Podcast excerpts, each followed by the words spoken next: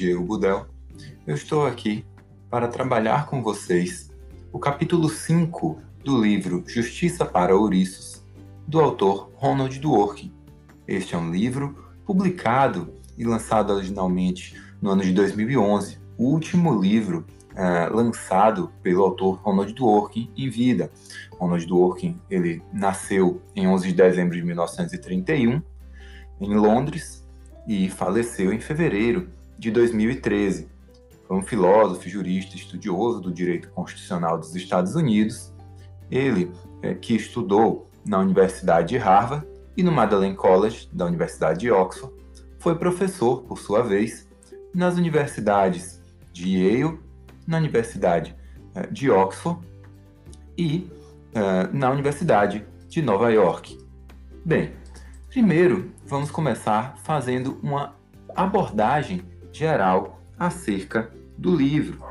Nesse livro, Ronald Dworkin ele se interessa pela integridade e moralidade na ética. Ele vai falar sobre a unidade do valor e como fazer uma interpretação coerente dos valores de, modos, de modo a alcançar essa unidade. Então, ele se interessa pela integridade e moralidade na ética, nas quais o direito e a política devem se associar e adequar. O direito seria então a ramificação da moralidade política, que por sua vez seria uma ramificação da moralidade pessoal.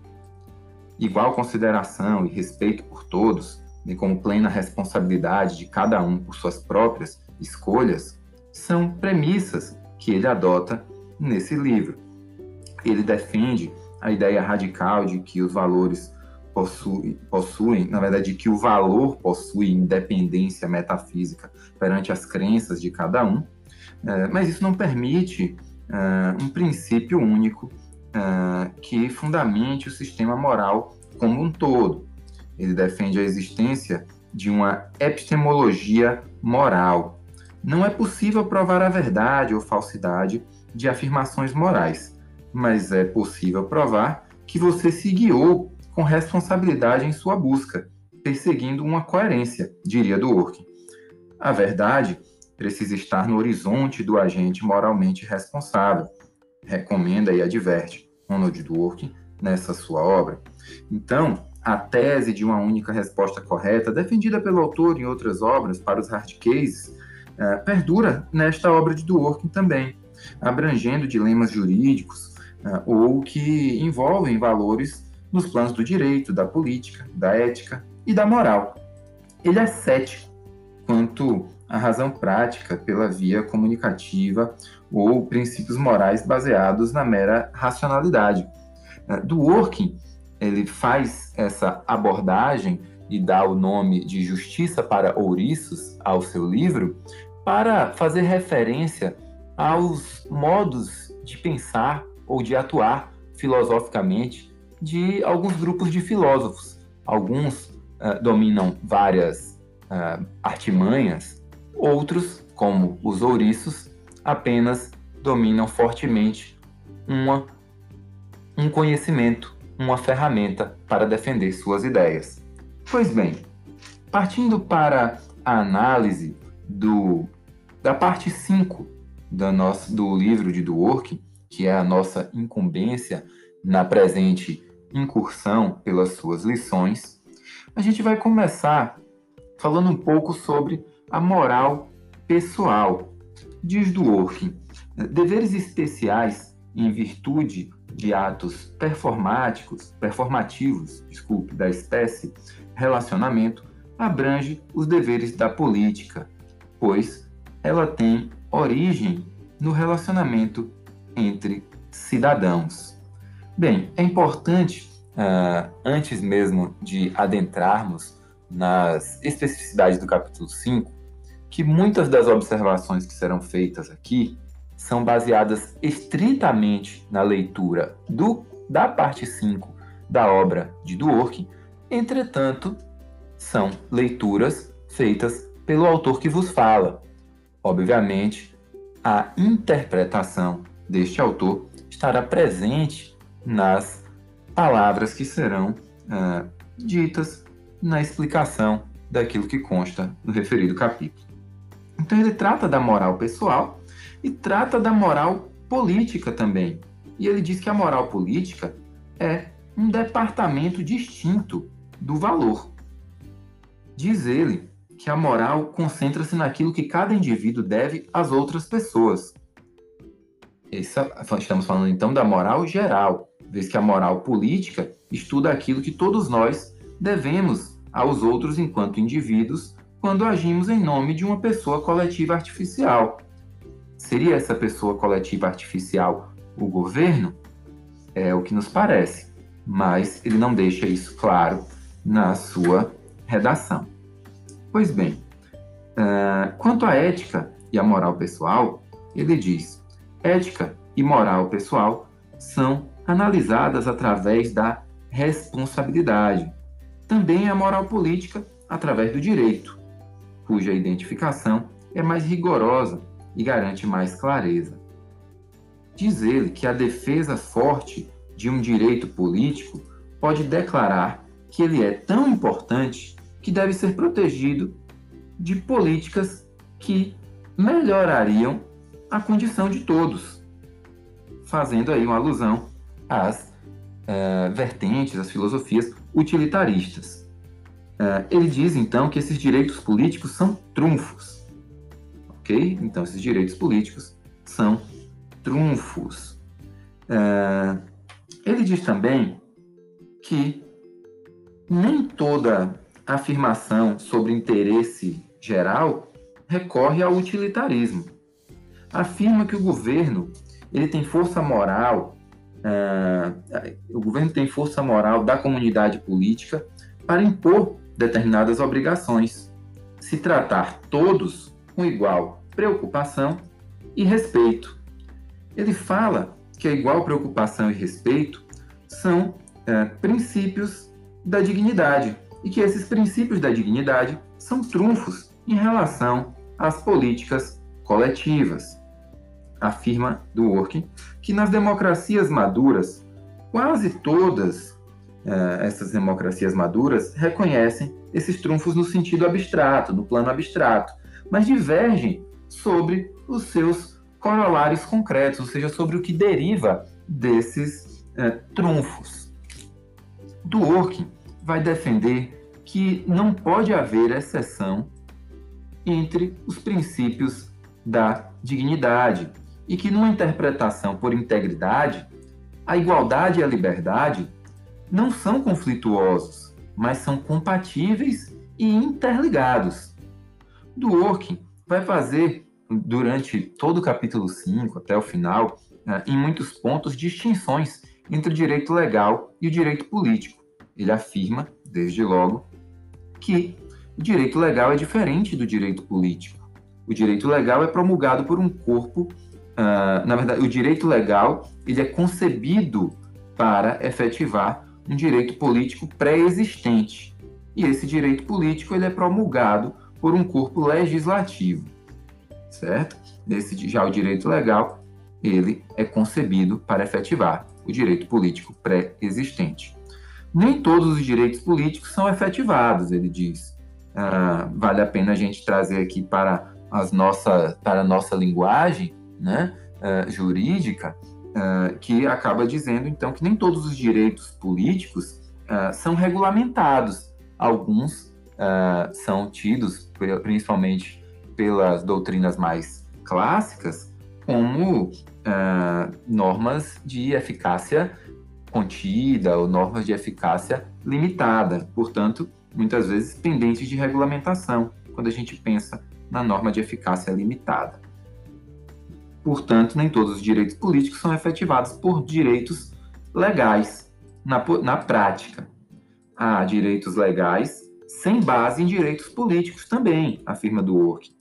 Mas mesmo assim, esses direitos legais serão trunfos contra o direito, eh, contra o interesse geral. Portanto, eh, direitos legais, ainda que sem base em direitos políticos, serão trunfos contra o interesse geral. Dworkin conceitua a sua maneira né, afinal ele é um justo filósofo, ele conceitua os direitos humanos, dizendo que são uma espécie do gênero uh, direitos políticos. Mas ele não fica por aí. Ele diz que direitos humanos são aqueles que se sobrepõem aos objetivos nacionais coletivos e à soberania popular de um modo particular. E fala isso com base em vários autores. Uh, e ele se sobrepõe, portanto, uh, a atos bárbaros, como genocídio, discriminação ostensiva, etc. Uh, porém, ele afirma que tratados internacionais elencam vários direitos humanos sem essas características. Outros autores, diz Dworkin, definem por seu conteúdo substantivo, definem então esses direitos humanos por seu conteúdo substantivo. Ele diz que esse caminho é difícil e acaba sendo uma fórmula enganadora.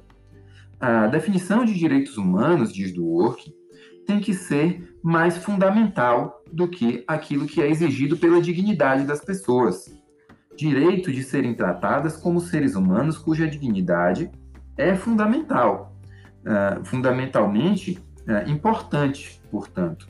Uh, então, direitos de serem tratadas como seres humanos cuja dignidade é fundamentalmente importante. Direito a uma atitude, portanto. A responsabilidade pelo sucesso de suas próprias vidas, que é um daqueles princípios essenciais da dignidade trazidos por Dworkin, uh, ela acaba suportando diversos direitos liberais tradicionais, como a liberdade de expressão, liberdade de consciência, liberdade política e liberdade religiosa. Uh, dentro uh, de, de, algumas especificações que são protegidas, então, por esses direitos humanos, Dworkin se refere à tortura como sendo a primeira da lista de violações aos direitos humanos especialmente se for por opinião política. Ele afirma que as previsões dos tratados são orientações gerais, como aplicabilidade uh, gerais com, com aplicabilidade prática limitada, certo? Então, elas são uh, orientações sem exigibilidade né, nas, nessas áreas sensíveis, diz Dworkin. Uh, e aqui vale a pena a gente correlacionar com muitos autores que falam dos direitos sociais como direitos uh, fundamentais que não teriam exigibilidade. Vale a pena a gente lembrar do direito ao trabalho, que, por exemplo, uh, não enseja um direito subjetivo do cidadão em face do Estado para que ele obtenha uma vaga de emprego através do, do Poder Judiciário.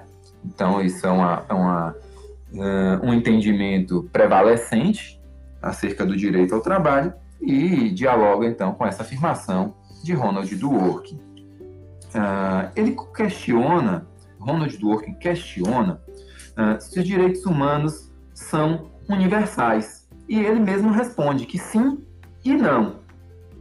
Depende então do ponto de vista. Uh, ele afirma que o juízo interpretativo deve ser sensível às diferenças a preocupação com o valor de fundo, essa sim é genuinamente universal. O padrão abstrato não foi nem é universalmente reconhecido quanto aos direitos humanos, e isso ele adverte. No final da página 246, ele fala sobre a relatividade dos valores e da justiça. Para ele, a estratégia ecumênica convergência de identidades, ponderação, gera uma confusão lógica. Ele afirma que pessoas nos Estados Unidos e na América, por vezes, insistem que direitos humanos têm origem religiosa. Diz que isso inflama uh, os de religiões diferentes, certo? Que essas pessoas acabam se sentindo, né? elas sentem que sua tradição, que sua religião uh, está sendo uh, criticada e punida. A retórica do direito natural é muito antiga e ele diz que a origem religiosa dos direitos humanos, ah, principalmente no Oriente, é ainda muito manifesta. Ele dá o um exemplo da existência prévia e independente dos direitos humanos como pressuposto ah, da autoridade moral divina, um exemplo de uma teoria justnaturalista, portanto. Uh, ele afirma que os governantes só são legítimos se satisfizerem alguns princípios processuais e substantivos de legitimidade. e pergunta quais seriam esses princípios básicos. Uh, é importante uh, perceber que nesse momento ele faz uma afirmação que lá na frente vai ser relevante para nós. Ele afirma que fato e valor ocupam domínios distintos. A gente vai ver isso daqui a pouco, quando a gente for falar de igualdade plena. Portanto, ele afirma que governantes só são legítimos se, se, tra se tratarem os seus cidadãos com atitude correta de igual preocupação e concessão de autonomia, que é essa ideia da responsabilidade do cidadão pelos seus atos e pelas suas escolhas. Portanto, encontram-se contidos nos, no, nos dois princípios da dignidade, ética pessoal, moral pessoal, legitimidade política, direitos políticos e direitos humanos, Dworkin passa então a falar da liberdade, que se divide em negativa e positiva, e da igualdade, fazendo então algumas observações a partir da página 353. Ele coloca, uh, a, ele diz que colocar a liberdade em termos utilitaristas como um elemento igual aos outros na coluna de custos do cálculo da felicidade lhe retira qualquer valor ou qualquer caráter especial, certo? Retira o caráter especial da igualdade.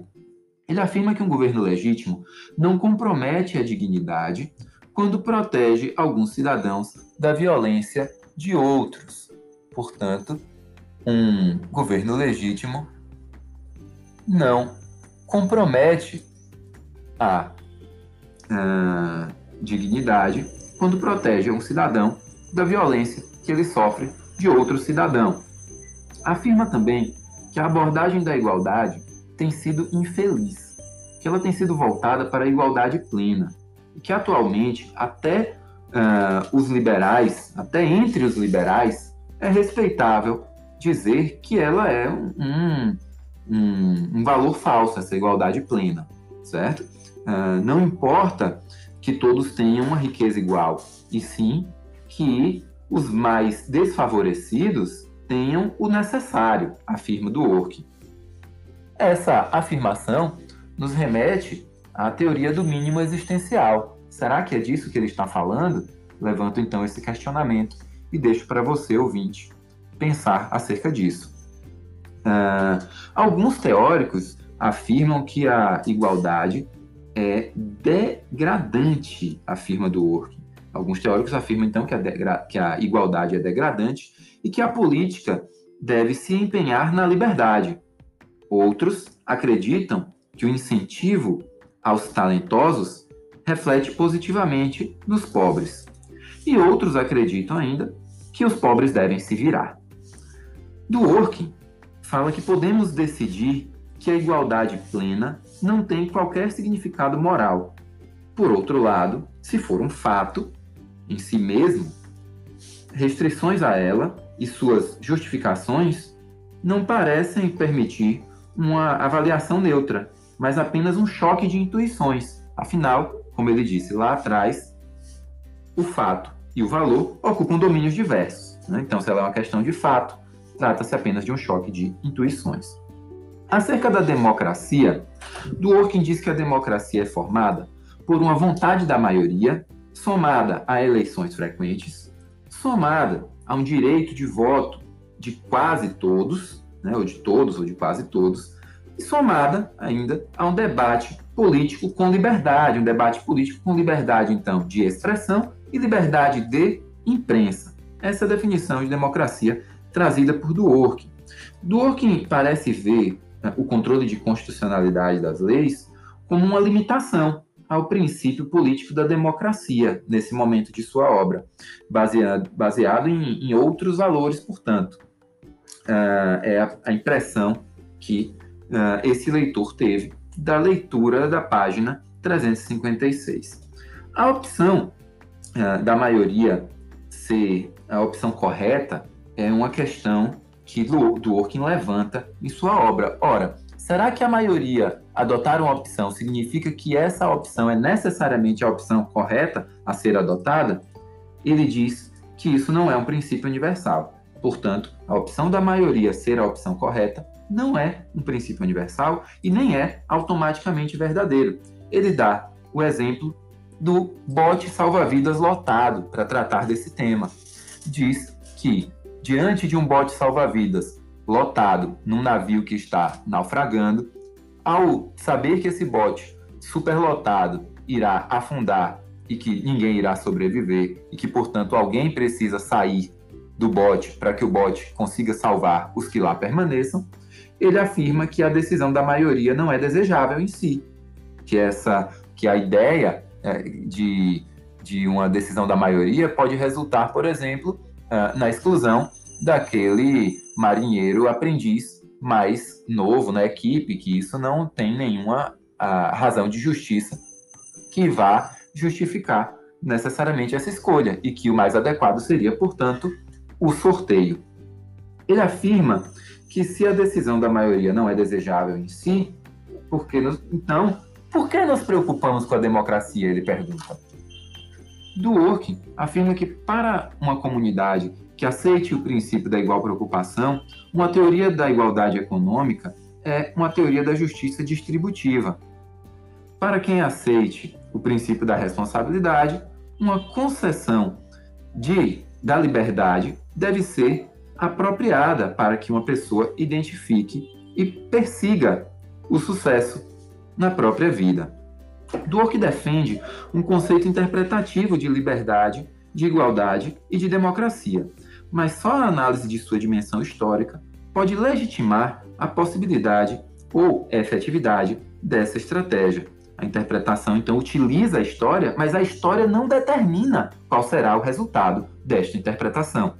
Dworkin afirma que se rejeitarmos a política como árbitro final da justiça, temos de arranjar outra coisa para definir o que a justiça exige, o que é exigido pela preocupação e respeito iguais, que são o mote das afirmações de Dworkin.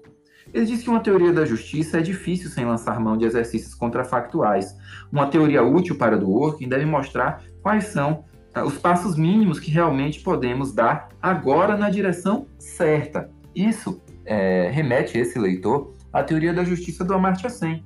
E interessante que nesse momento o próprio Dworkin afirma que o Amartya Sen critica uh, sua teoria e afirma que a crítica do Amartya Sen é infundada. No entanto, uh, essa, ele afirma que se a crítica do Amartya Sen fosse procedente, seria incriminatória.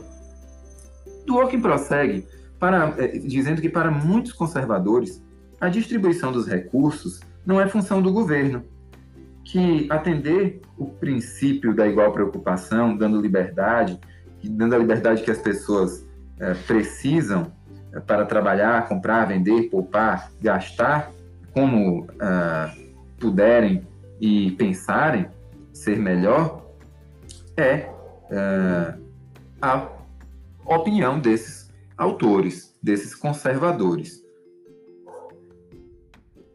Porém, isso ignora o fato de que toda conduta do governo, uh, todas as variáveis políticas, portanto, inerentes ao governo, afeta os recursos e o sucesso de cada cidadão. Embora, claro, hajam outras variáveis pessoais e econômicas uh, no, no entorno desse sucesso de cada cidadão.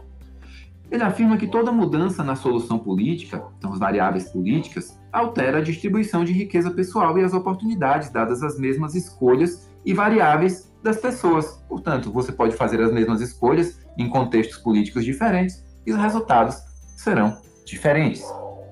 Na perspectiva utilitarista, uh, o laissez-faire valoriza a capacidade produtiva para tornar a comunidade mais próspera. Mais próspera. Uh, ele dá o exemplo uh, de direcionar toda a renda familiar, ele dá o exemplo de direcionar toda a renda familiar de uma família, portanto, para uh, aquele filho uh, mais apto. E afirma que isso não respeita a igual preocupação. A preocupação com o grupo é diferente da preocupação com cada um. Teorias igualitárias baseadas na providência, que buscam conceder iguais oportunidades para alcançar felicidade e bem-estar, mesmo consideradas as capacidades gerais, não consideram que o conceito individual de felicidade ou de bem-estar pode variar muito de pessoa para pessoa, chegando até mesmo a objetivos antagônicos. E aí Dworkin afirma que essa arrogância, diria eu, né, a partir da leitura das afirmações de Dworkin, que essa arrogância elimina, portanto, o respeito pessoal, já que o que é compreendido como bem-estar pelo cidadão não está sendo atendido, uma vez que as condutas do governo se pautam numa concepção de bem-estar diversa daquele cidadão. Dworkin recomenda então um teste de igualdade prévio à providência que seja destituído de pressupostos, pré-compreensões, preconceitos sobre a providência e o bem-estar. Ele fala sobre recursos, dividindo os recursos em recursos pessoais e impessoais. Os pessoais são as capacidades físicas e mentais, e os impessoais a riqueza. Ele afirma que as distribuições políticas elas só podem ser uh, tentadas a partir uh, dessas, uh, desses recursos impessoais, ou seja, somente os recursos impessoais podem ser redistribuídos. é preciso que a gente veja isso com uma certa atenção, porque a gente sabe que os recursos vão interferir no desenvolvimento também de capacidades físicas e mentais durante a vida, recursos impessoais ou a riqueza, como trata do Work. A comunidade faz a distribuição justa dos meios. A questão dos fins, diz Dworkin, cabe a cada cidadão. Ele traz, uh, nesse momento, na página 364, a alegoria dos náufragos, que cria uma espécie de leilão ou licitação, como ele diz, uh, com, numa ilha de náufragos onde todos, uh, dis, todos disputam os recursos abundantes daquela ilha com um número igual de conchas e o farão, então, a partir de uma perspectiva dos custos de oportunidade e serão submetidos, portanto, essa experiência, esse experimento seria submetido, portanto, a dois testes, entre eles o teste da inveja. Dworkin afirma, no decorrer da sua obra, que um mercado livre ele não é inimigo da igualdade, mas sim imprescindível para a igualdade genuína. Afirma que uma economia igualitária é uma economia capitalista. Ele diz que, diante da distorção do custo de oportunidade no mercado corrompido, faz-se necessária a regulação. Um exemplo é o impacto climático das ações econômicas, das ações das pessoas na sociedade. Bem, ele fala que o teste da inveja contempla a igual responsabilidade pelas escolhas de cada um, mas falha diante das adversidades, como a doença e a falta de sorte nos investimentos responsáveis, e se os recursos já não dependem de suas escolhas, o mercado já não é igualitário.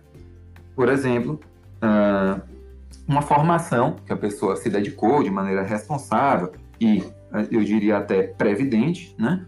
Mas essa formação se tornou obsoleta por conta de evoluções tecnológicas, por exemplo. Dworkin afirma, quanto ao foco temporal, um governo uh, ou concepção política pode ter foco na igualdade ex ante ou foco na igualdade ex post. Igualdade ex ante, ou seja, antes do início da corrida, em termos figurativos, ou uh, uma igualdade ex post após o início da corrida, durante a ocorrência dos eventos e seus impactos. Ele diz que a abordagem ex ante é a melhor. Uh, equiparar os resultados das escolhas ou investimentos retira o sentido das nossas escolhas, ele fala isso criticando essa igualdade ex post. Ele diz, olha, equiparar os resultados das escolhas das, das pessoas depois que a corrida começou, né? Todo, não, importa, não importa a sua escolha, o resultado será o mesmo. Isso retira o sentido das escolhas e, portanto, dos investimentos. Ele diz que não é um objetivo razoável, mesmo é, que limitado a setores diversos das relativas é, das, das relativos investimentos. Ele afirma que a igual preocupação exige, de fato, que a comunidade compense a má sorte de algum modo. Certo? Então, algum seguro social ele afirma que deve ter. Mas isso deve ser feito sem aniquilar, ou seja, respeitando a igual responsabilidade, a igual responsabilidade de cada um pelos seus próprios atos. A gente vai finalizar.